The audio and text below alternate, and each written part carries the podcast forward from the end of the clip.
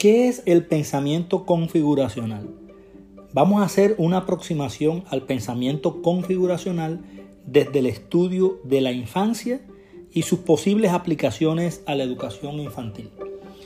Los estudios de Jean Piaget y de Lev Vygotsky, entre otros psicólogos no menos importantes, fueron concebidos en el marco de cierta estructura filosófica de referencia. El enfoque genético de Piaget y la concepción sociocultural de Vygotsky como consecuencia de su epistemología dialéctica. Ambas posturas epistémicas fueron muy codiciadas por la mayoría de los científicos de la mente humana a principios del siglo anterior y aún mantienen una notable eh, vigencia y un notable prestigio, sin lugar a dudas. Pero a nuestro modo de concebir esta cuestión, Creemos que el desarrollo ulterior de las ideas de estos dos grandes psicólogos y epistemólogos requieren de una estructura filosófica de referencia diferente, el paradigma configuracional y holístico. Primeramente, es un imperativo significar que nuestro conocimiento acerca del pensamiento aún es embarazosamente incompleto. De ahí que hemos decidido hacer una precisión ontológica. El pensamiento no es material, no tiene forma corpórea, no es objetivo, es intangible, es inconmensurable, por lo que no tiene existencia física en un lugar específico del cuerpo humano. Aunque los neurocientíficos y psicólogos ubican sus procesos en el cerebro. Sin embargo, no tiene estructuras reales propias que se puedan identificar físicamente a nivel neuronal y a nivel fisiológico. Y en el caso de que las tuviera, no sabemos con seguridad cuáles de las estructuras configuradas por la mente en un proceso de investigación cuyo objeto de estudio sea el pensamiento, son las que corresponden al pensamiento en sí como objeto de estudio y cuáles son el resultado de nuestro propio pensamiento en su intento de conocerse a sí mismo, en su intento de estructurar, configurar y dar cuenta de esa realidad. De manera que estudiar el pensamiento es una actividad extremadamente compleja y osada. Sin embargo, sería interesante desarrollar investigaciones en esta línea, sobre todo en la primera infancia. La única forma de observar el pensamiento en acción es a través de uno mismo, de nuestro propio proceso de pensamiento. En efecto, en este caso, el método científico más pertinente es el propio ser humano. Soy yo con mi pensamiento analizando cómo pienso, qué pienso, por qué y para qué pienso lo que pienso quien puede hacer un análisis detallado del pensamiento configuracional. Sin embargo, descifrar qué piensa un niño o una niña, por qué lo piensa, para qué lo piensa, cómo lo piensa, esa es una actividad realmente compleja, irremediablemente compleja. No es imposible, pero es compleja, es maravillosa y además es irremediablemente necesaria y sobre todo impostergable. Si yo ejecuto un proceso subjetivo consciente podría dilucidar algunos de los misterios de mi propio pensamiento y aún así yo no podría aportar una explicación diáfana, comprensible e infalible de lo que ocurre en el interior de mi mente. La información que brinda un sujeto individual no es muy fiable en el sentido de que la única visión directa que tenemos del pensamiento depende en parte de ese mismo pensamiento, de un proceso de conciencia subjetiva y es por ello que este proceso metacognitivo no puede aportar una explicación nítida y fiel de los procesos que transcurren en nuestro interior mental. Es por ello que proponemos la introspección reflexiva para el estudio del pensamiento configuracional. Esta técnica consiste en lograr un ascenso regresivo a las condiciones y fundamentos de la conciencia. O sea, la conciencia regresando a ella misma, la presentación y representación de sus propias estructuras, dinámicas y actos constitutivos. La introspección reflexiva es la capacidad de análisis propio o autoanálisis. Es una técnica inquisitiva, provocadora, de búsqueda y pesquisa interior, de observación interna de sí mismo. Pudiéramos llamarle autoobservación. En efecto, los procesos de pensamiento solo pueden ser percibidos por parte del mismo proceso que los incluye, es decir, el propio pensamiento. Es una situación compleja, desafortunada y adversa para la investigación científica, lo cual obliga al investigador a matizar las intuiciones que pueden obtenerse del proceso investigativo, porque nadie puede observar el pensamiento de otra persona.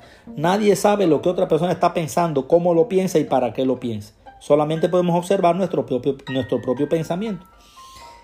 Esto implica que no es posible hacer investigación científica sobre el pensamiento de otra persona. Todo lo contrario. Sí podemos y debemos hacer ciencia sobre el pensamiento de otra persona. Y lo hemos hecho pero debemos continuar profundizando los estudios sobre este tema complejo, sobre todo en los primeros años de vida del niño.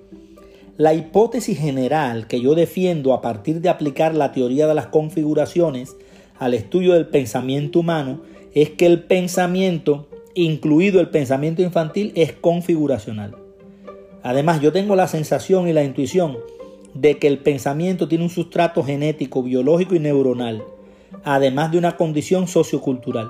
El pensamiento es una configuración humana compleja, sistémica, dialéctica y holística, que configura el componente biológico, genético, neuronal, psicológico, social y cultural.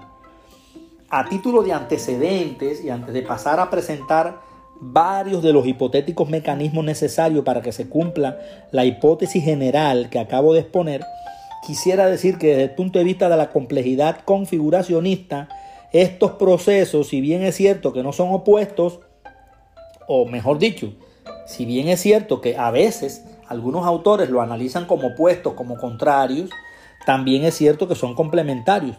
Cada uno de estos procesos constituye una configuración compleja y a su vez está configurado en los demás formando así una configuración holística y dialéctica de configuraciones sistémicas, dinámicas y complejas que incluyen lo externo y lo externo, lo cultural y lo biológico, lo social y lo genético, las relaciones interpersonales y el cerebro. Por ejemplo, está claro que el cerebro es el órgano de todas las operaciones sensibles que constituyen la condición del pensamiento, en el sentido de que no hay pensamiento sin sensaciones, pero el cerebro no es el órgano del pensamiento. El cerebro condiciona el pensamiento crea las condiciones para el pensamiento, pero no es el órgano del pensamiento. El cerebro no es causa del pensamiento, es una condición de este, ya que el pensamiento es inmaterial y el cerebro es material. El cerebro es tangible y el pensamiento es intangible. Sin lugar a duda, una lesión cerebral pues afecta el razonamiento, el pensamiento, pero el cerebro no genera por sí mismo los pensamientos. No los causa, pero sí los condiciona. Antes de avanzar en esta cuestión sobre cómo el pensamiento configuracional se configura desde el nacimiento del niño, es preciso reconocer y valorar los legados valiosos de estos dos grandes de la psicología infantil, Jean Piaget y Semyon Vygotsky. Aunque desde la teoría configuracional del pensamiento intentamos argumentar que los mayores descubrimientos de estos eminentes psicólogos fueron limitados y restringidos por sus premisas filosóficas de partida, y que libres de esos obstáculos y trasladados a una nueva estructura de referencia epistémica, dichos hallazgos son aún más poderosos, significativos y trascendentales. La mayor parte de los avances que se han realizado hasta la fecha en el campo del pensamiento humano se han sustentado en enfoque psicológico. No es de extrañar entonces que los procesos asociados al pensamiento sean considerados como procesos mentales puros, no contaminados con otros procesos como los procesos neuronales, biológicos, genéticos, sociales y culturales.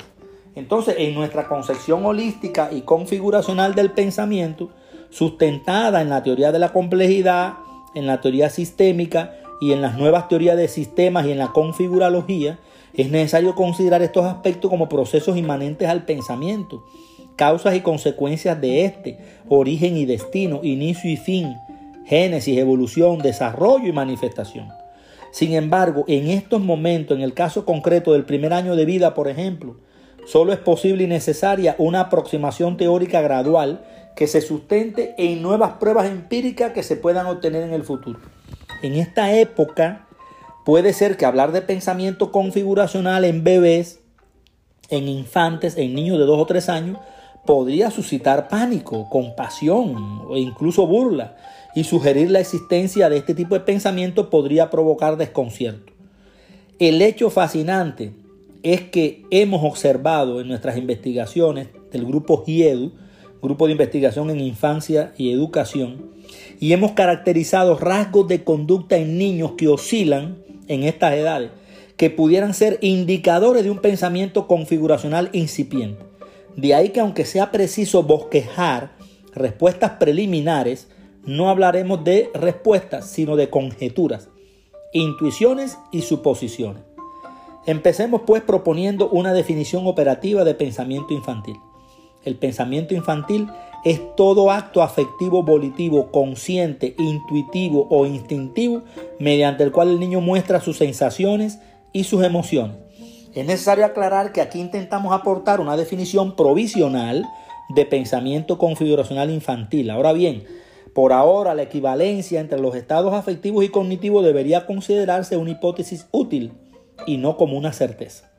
Si nosotros buscamos en un diccionario clásico la palabra pensamiento, encontraremos que en la mayoría de los casos se relaciona con conciencia, entendimiento, reflexión, discernimiento, conocimiento, percepción. Nunca se asocia a elementos afectivos o emocionales. Sin embargo, sí se asocia a elementos cognitivos y a la percepción. Y es precisamente este punto el que sustenta nuestra propuesta de definición. El pensamiento infantil está asociado a la percepción, pero una percepción determinada por las sensaciones y emociones de los niños y niñas. Podría resultar tentadora la idea de considerar la equivalencia postulada entre sensación y percepción y por traslado conceptual entre sensación y pensamiento. Si bien al hacer esta conceptualización no degradamos la posición que ocupa el pensamiento en la historia de la humanidad, intentamos desde perspectiva diferente comprender el pensamiento infantil y su relación con las sensaciones y emociones. Cuando consideramos el pensamiento configuracional infantil a través del filtro de esta idea, estamos conjeturando que este tipo específico de pensamiento existe para proporcionar una satisfacción cognitiva o una señal emocional al niño. Si bien la función principal del pensamiento configuracional infantil es alertar al niño sobre sensaciones inminentes, es probable que tenga implicaciones en otras dimensiones humanas. En este sentido, es probable que tenga implicaciones, por ejemplo, si nosotros somos prudentes y esbozamos conceptos aproximativos, podemos llegar a la conclusión y, sospecho de que la estrategia de configuración del pensamiento infantil implica la configuración de las configuraciones afectivas, cognitiva e instrumental, las tres dimensiones.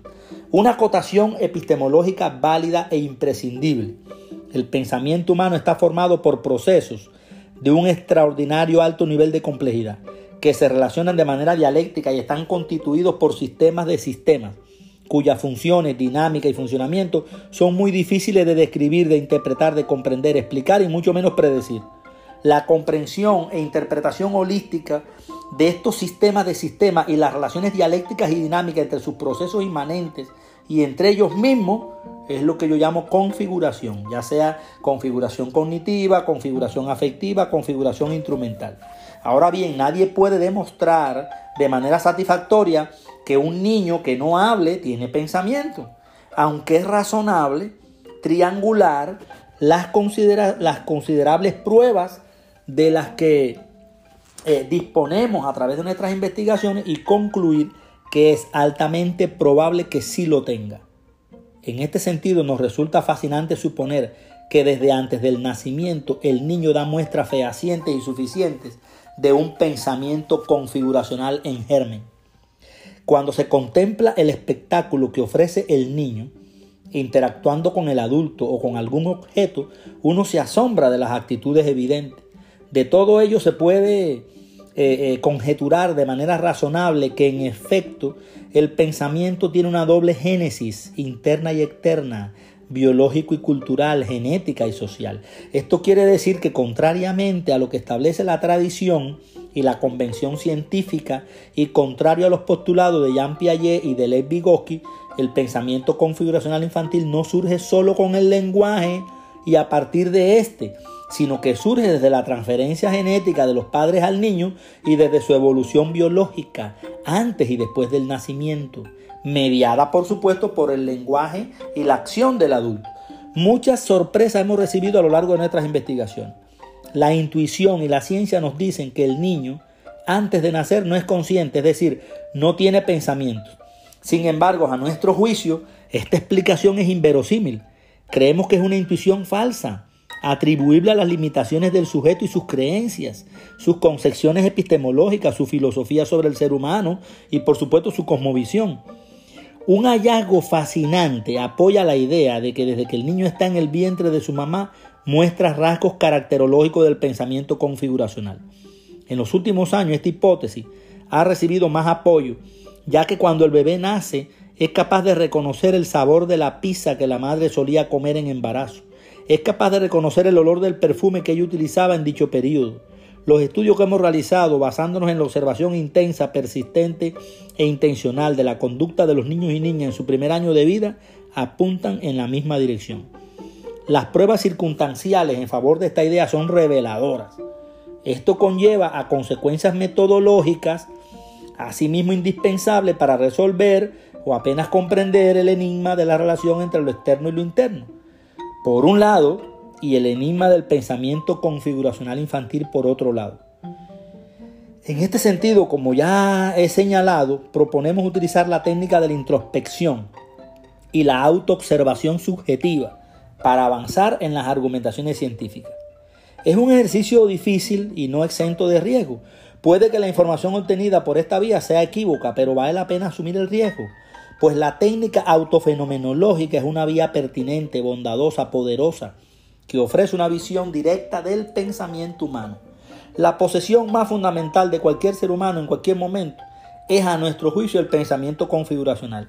Y de hecho el pensamiento infantil es configuracional y además tiene un cimiento biológico, genético, neuronal, psicológico, social y cultural.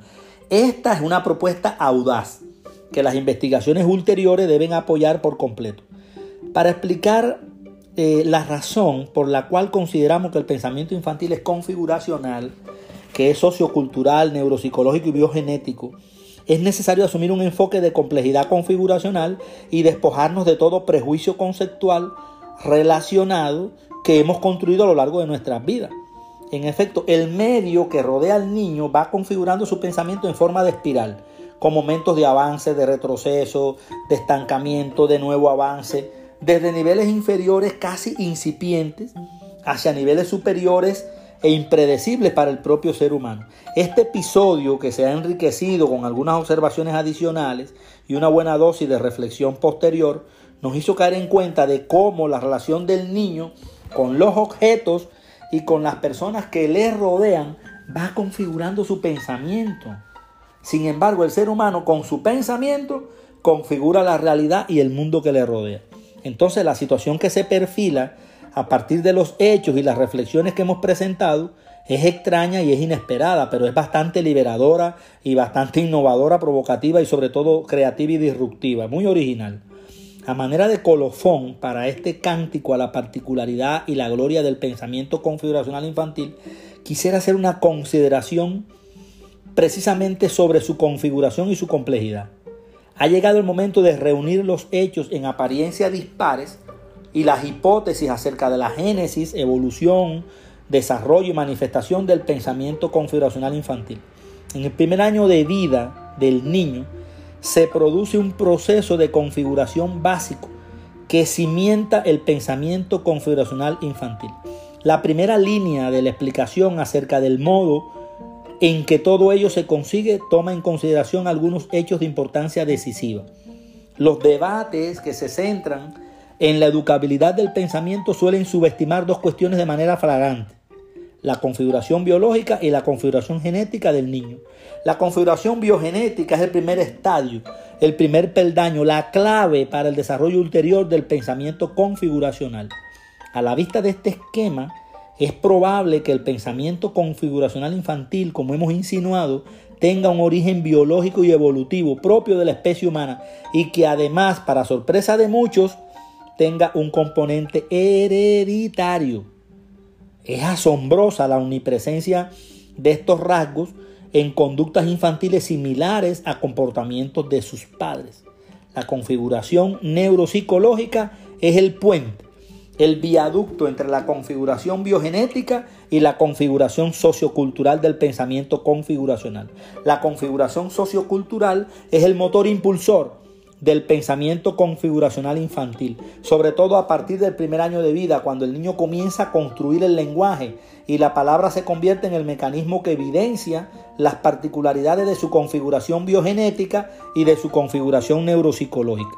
A pesar de que estas consideraciones teóricas que exponemos son extraordinarias, es preciso buscar respuestas más profundas en cuanto a la forma en que el niño muestra el carácter configuracional de su pensamiento. El pensamiento configuracional expresa la dialéctica entre el cerebro y la mente humana. El cerebro con su configuración biológica, genética y neuronal y la mente humana con su configuración psicológica, social y cultural. El pensamiento configuracional es un proceso dependiente de procesos neuronales que son biogenéticos y de esquemas mentales que son socioculturales. Entonces finalizo diciendo que partiendo de todas estas reflexiones realizadas anteriormente, podemos afirmar que el pensamiento configuracional es el nuevo paradigma científico del siglo XXI.